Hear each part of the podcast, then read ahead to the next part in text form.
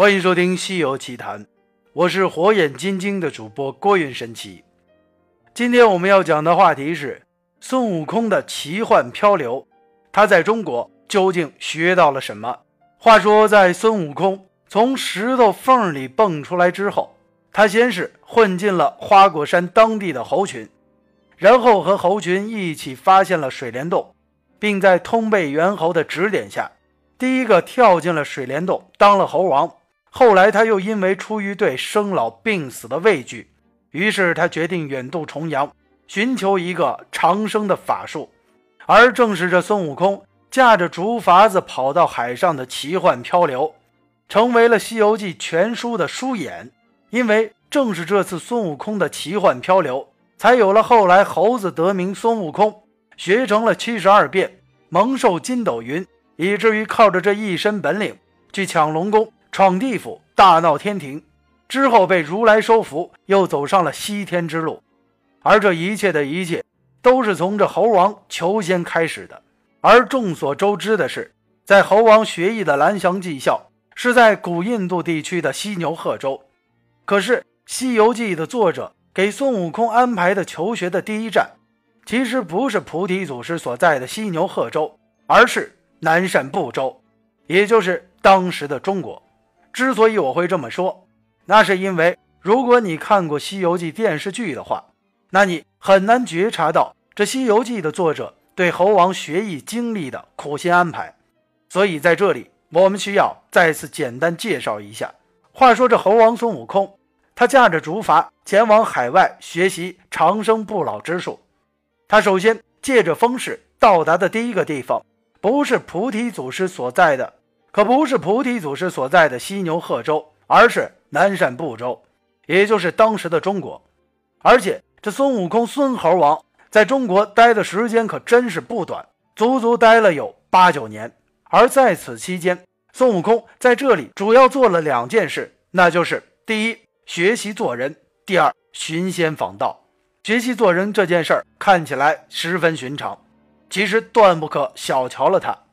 孙悟空刚一出世，毕竟还是个猴子，就像我们刚刚出生的孩子。而孙悟空在南赡部洲学习做人的过程，就好像我们教育自己年幼的小孩。虽然最关注的是学习成绩，但是事实让这孩子长大以后能有所成就的，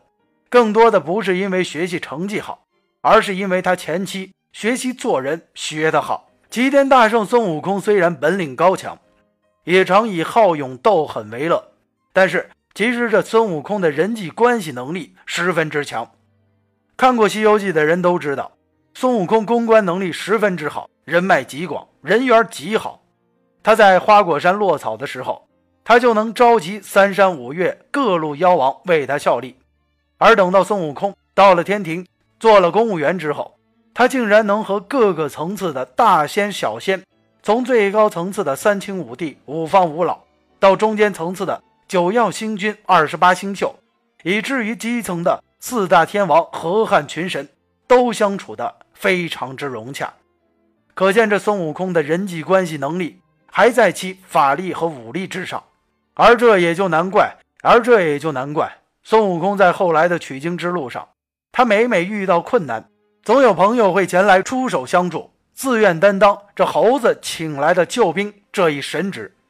而要知道的是，这孙悟空一成以来，主要就是和各路的妖怪神仙打交道，所以他的人际关系能力只能是在自己学艺之前就已经培养好的。而这当然就是他在中国寻仙访道时最大的学习收获了。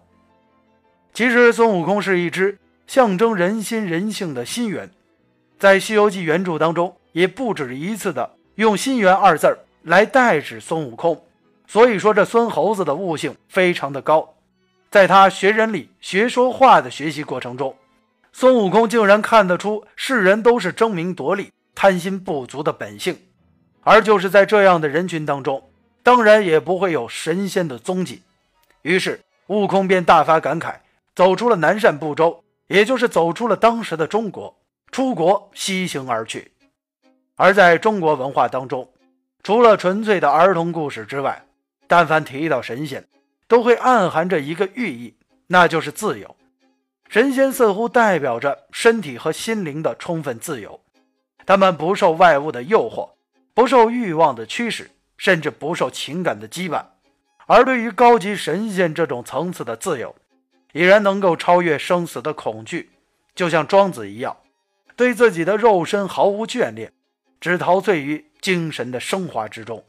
而这也许就是庄子日后被人奉为南华老仙的根本原因吧。我们再说回到这孙悟空访仙求长生，其实也是对这种充分的自由的一种追求。而根据《西游记》原著当中的时间描述，我们可以推测到的是，在这孙悟空到达南赡部洲求仙之时，应当是中国的春秋时期。